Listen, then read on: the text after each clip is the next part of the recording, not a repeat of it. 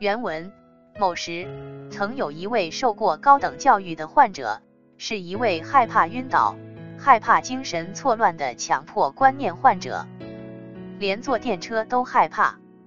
他曾进修禅学若干年，由于提出很多设想，成为一位在这方面获得优越成就的人。我曾听过他关于正常心态和呼道的设想，他自己便可照此设想，通过坐禅统一精神，实现正常的心态，并以此进入快乐的天地。但当他在电车中发生不安的时候，却无论如何也不能掌握自己。也得不到那样的体验。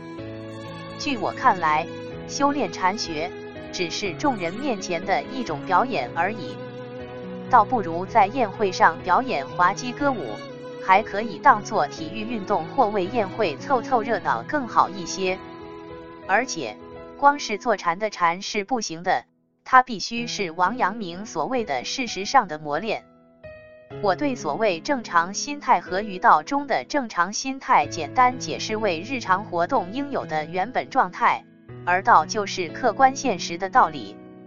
就该患者而言，由于在电车中的不安与恐怖，至今心中似乎还有些乱。这就是他的原本精神状态，是此时此地此人的一种正常心态。能保持这种状态就可以。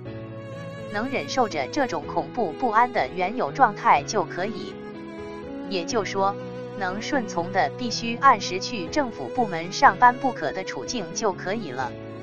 但若妄自打算取消恐怖、逃脱痛苦，则会由此引起思想矛盾，便不可能像有达摩所谓的智人那样，不能完全做好他现在的一切，更不能做到时时归道。以致从思想冲突发展到强迫观念，害怕就让他害怕好了，这种恐惧也就是所谓的正常心态。如果想把这种恐怖变作安心，那就成为虚伪，成为自欺欺人。坐禅统一精神也罢，在电车中不安也罢，这都是一种顺时应境的正常心态。在当时的情况下。才能灭却心头的各种欲望和杂念。如果唯独把甘甜看作正常心态，而不肯把酸和甜一样看成正常心态，便是思想方法上的一种虚伪表现，这是不行的。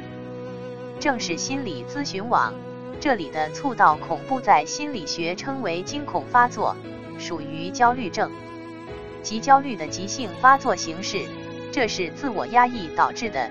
及压抑的力比多突破了自我的心理防御，双向情感障碍中也是如此。抑郁相位自我的压抑强于力比多，而持续强的结果就是浩劫，从而转为躁狂相。这位受过高等教育的患者懂得正常心态和呼道，但在电车中感到不安时就无效了。懂得不是领悟。森田认为修炼禅学如同表演，信且行才合乎道。顺其自然的日文直译是原封不动，保持原样。而我们的译者却译成了顺其自然，迷惘了多少人？而直译就好理解了，强迫的人不是在动心思，就是动形，并未保持原样。森田的意思就是说，一切都是正常的。